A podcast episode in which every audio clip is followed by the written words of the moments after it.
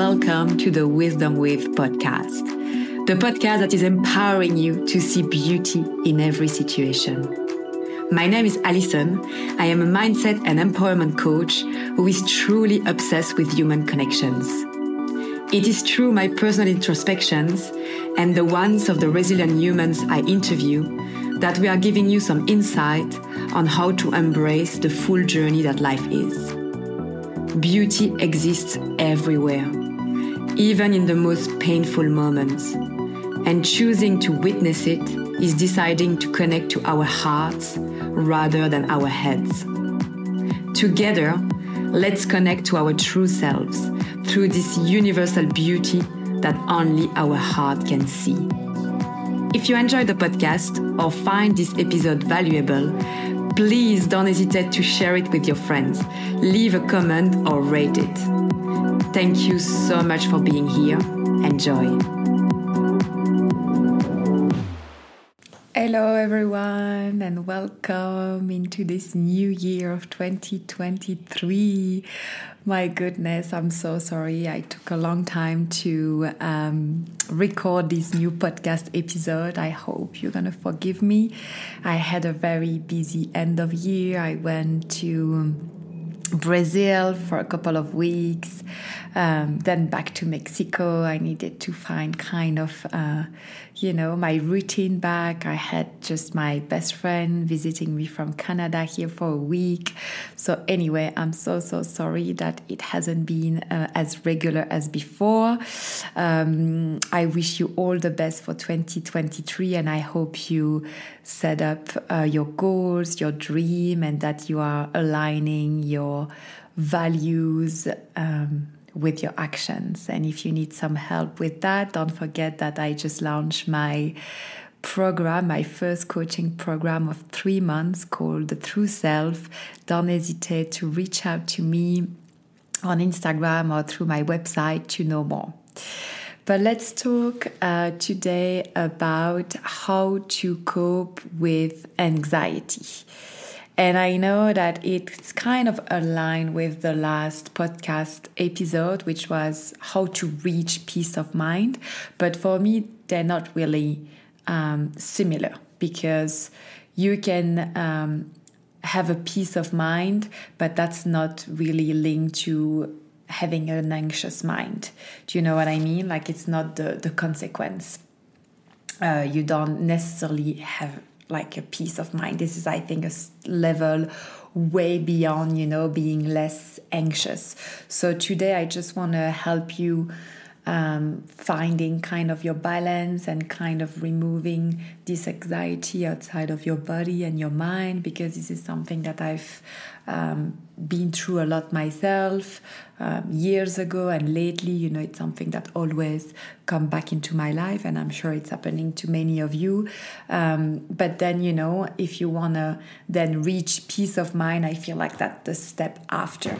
So sorry i think like the podcast should have been first you know how to cope with anxiety and maybe after how to um, kind of attract um, peace of mind into your life. But it's the other way around. So, anyway, um, so for those of you who are suffering from anxiety, please know that you're not alone. Um, a study conducted by the Anxiety and Depression Association of America has unfortunately found out that about 40 million adults in the United States, which represents 18% of the population, are affected by anxiety every year you know and as i just told you in my introduction i also suffered from anxiety at times and i don't always know what to do you know how to cope with it. That's also why i wanted to do some research on the topic for myself and for my coaching. Um, so i wanted to share some of the findings today with you and also share what has worked for me in the past. So the first thing um, i want to do with you uh, right now is reminding why what anxiety is. You know, there are a lot of words out there depression, anxiety, you know, and we don't really know where to stand and what it is. So, let me explain to you what anxiety means. So, it's actually a feeling of distress, tension, and worry combined that can result in a higher blood pressure. It can re- also result in many other like physical, you know, um, thing that can happen to our body. Uh, but uh, the kind of the medical explanation, it's we we certainly have a higher blood pressure. So when anxiety is present in our body, we feel it, you know, we know it. We, for example, have trouble eating, sleeping, and concentrating. It can unfortunately also lead to a panic attack. And trust me, I know what it is. And this is really when you have trouble breathing and your whole body is really hyperventilating. I really don't wish to any of you to go through a panic attack. It's very scary. But I'm going to give you uh, lots of tools today that you can apply. And if you ever like come across someone who's going through a lot of anxiety and even a panic attack, you will then be able to help them, which is amazing. You know, we've got tools available to us now to really be able to calm ourselves. So, you know, anxiety, it's that fight or flight response, you know, that's keeping us alive when we are facing an earthquake, for example, you know, a very scary situation. Um, it's an adrenaline rush that serves us uh, under certain circumstances, you know, to keep us alive. And it is a natural reaction to life's stresses. Because we all get stressed. Let's be honest, you know, when we have to do public speaking or we before a job interview we might have that anxiety arises in our body. But the one that i really would love to talk about today it's not kind of the normal anxiety. I don't really love that word normal but you know what i mean. Kind of that stress that arise as i just mentioned job interview when we meet new people when we do public speaking but the one that I really want to talk about today, it's not that one. It's more like the harmful one, as I would love to call it. It's the one that's making us make bad decisions, that make us avoid things, that makes us procrastinate, or that interferes with our day life, you know? That, you know, that fear is so big that it's not uh, that is not helping us, that's for sure, but it's also keeping us away from doing the thing that we want to do. So now that we all on the same page about what anxiety is, let's just dive deep into how we can cope with this type of anxiety. The first one that I would love to suggest you today is to challenge your negative thought when they arise. For example, you can ask yourself, is this thought productive? Is it helping me to get closer to my goal? Is there anything I could change to this situation? And if it's the case, what is it? So it's really this kind of question. It's going to help you to journal, to write about it, um, to focus on the solution rather than the problem, you know, to kind of have a, a bird eye uh, the bird eyes like really this this notion or like you take a step back of the situation it's almost like you know we work on that with visualization. When you go out of your body you go up and you see yourself of this little human on this huge planet and you kind of see that your problem is not as big as it is you know? It's really helping you to take a step back on the situation so you can rationalize your thought and find a positive outcome you know within the situation because there are always one. And trust me i've been through really tough situation that i wouldn't want it to happen to anyone but i was able not straight away but after a bit of time to still see some of the positive outcome of the situation. So make sure to write your thought about it as and it is also you know journaling and writing it's an efficient way to kind of release them you put them on the paper it's not it feels like it's not in your mind anymore. So for example um, you know an example of how to reframe reframe and challenge your negative thought i'm going to use you know my personal example because that's all i know. It's when i used to have lots of anxiety during covid you know when i was because i was stuck in melbourne and i couldn't travel to see my family and friends and took two years and a half to get out of the country, which was a bit of a nightmare. But I was repeating and writing in my journal, You are in good health. Your family is in good health. You are lucky to have access to technology and internet to still see them, you know, to be in touch with them. You are lucky to have friends at walking distance because in Melbourne we couldn't like go out of five kilometers, but I was still able to have friends living like close to me. Um, so I was repeating focus on the people that are physically in your life right now and focus on building healthy relationships with them and yourself. And this is exactly what I did, and it really helped me to go through the tough time. So, that would be my first advice for you.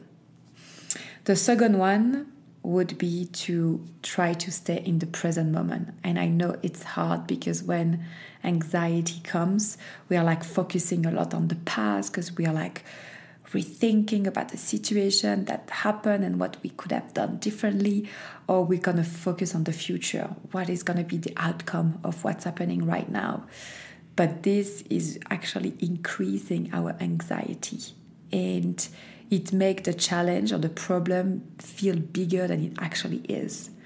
So, by staying in the present moment, you can bring your awareness to your body and you can see how anxiety affects your body. So, for example, think about does it make your my heart beat faster? Does it tense certain of my muscles? Which one are they? Does it make my palms, my hand, you know, the hand, the palms of my hands sweaty, etc. So that could really help you to stay in the present moment is to really, really focus on what's happening in your body. Another way of staying in the present moment and a way of reducing your anxiety is to simply breathe. I know I talk about that a lot, but it is a tool that is available to all of us that is very simple and that really has scientifically proven results. You know, we all know that slowing our breath is really reducing anxiety. So, what we do when we get anxious, we actually all hold our breath. So, let's try to do the opposite when anxiety arises and focus on a slow breathing technique to calm our systems. So, we can do it together now try to sit. I'm gonna hear it. Me sitting comfortably, comf- comfortably. Not an easy word to say for French people. In my chair, wherever you are, in a couch, in your car, just put your hand wherever it feels comfortable. And we are going to count to three as we breathing slowly, and we're gonna count to three as we breathe out. So we breathe in one, two, three. We hold our breath one, two, three, and then release one, three. And we can repeat that as long as we need.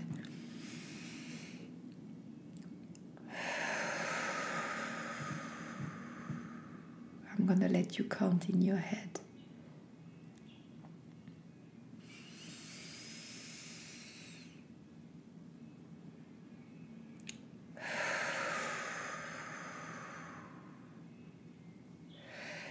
So you see, I'm not really in a anxiety mode right now or particularly particularly stressed, but I can feel already like I just like breath. I took a few breaths and like the the impact straight away on my body and it's really helping to be in the present moment. So please please do this exercise as many times as you need. And if you need some help please download the insight timer application app on your phone. I've been talking about it. It's free. It's amazing. There are a lot of meditations, hundreds of them, courses, and a breathing technique. So if you want to go uh, into breathing, you simply download Insight Timer and you click on the breathe. It's called. Mm.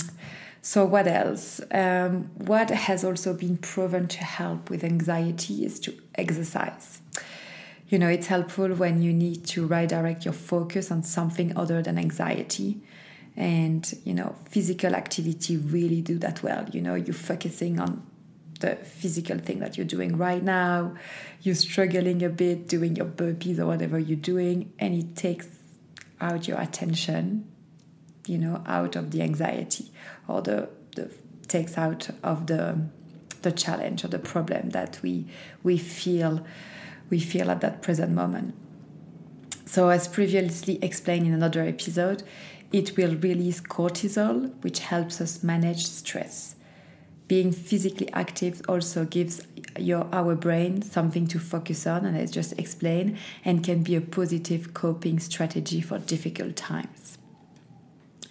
So if anxiety reaches a point where it's negatively impacting your life, work, relationships, peace of mind, please invest in therapy.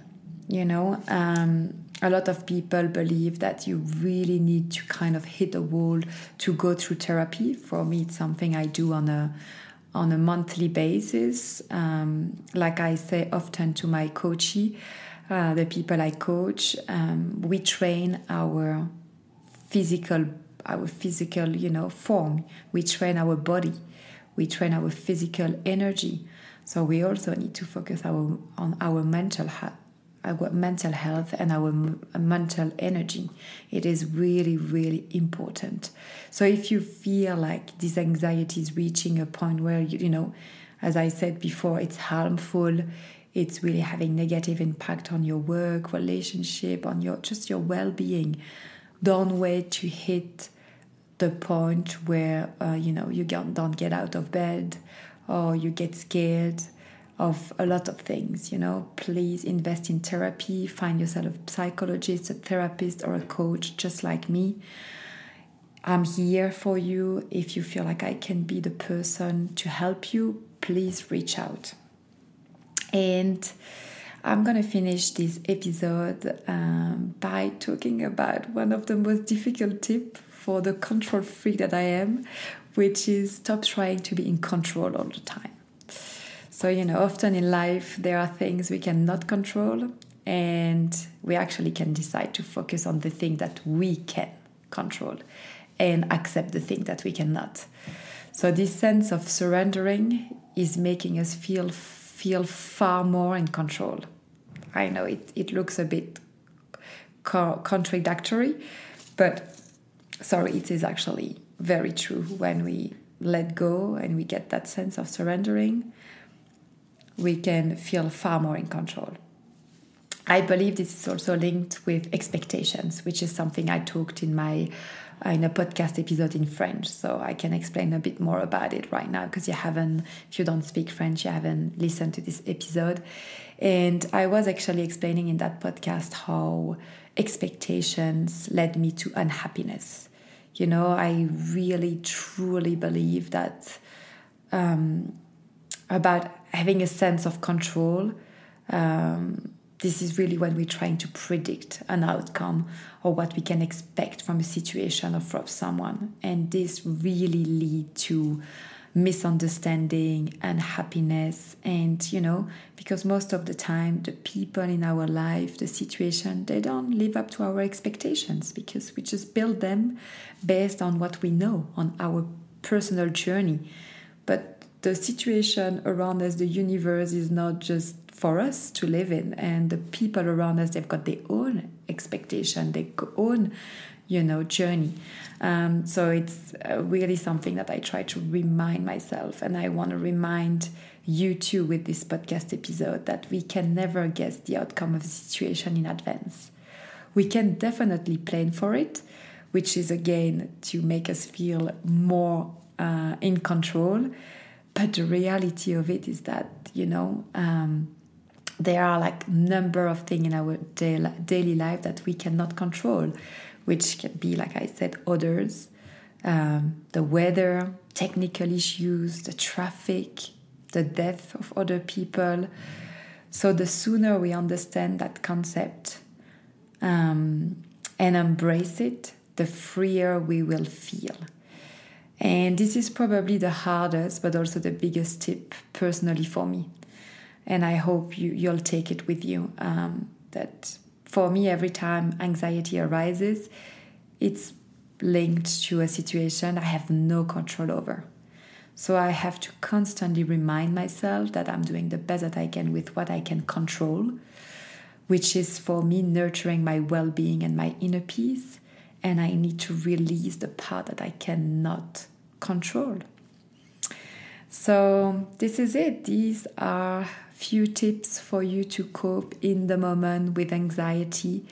Um, you know, this is what we're doing with coaching, which might be one of the next uh, podcast episode is explaining what coaching is but it is exact, exactly what i'm doing through this podcast you know it's giving you keys and especially giving you like actions really like a plan something to do when anxiety arises you know which the psychologist for example is going to work more on the past and your feeling, your emotion, your childhood, whatever it is. But in coaching, we're really focusing on the present and even more so like the future. This is why we give a lot of practical exercises to implement what we talk about during the coaching session.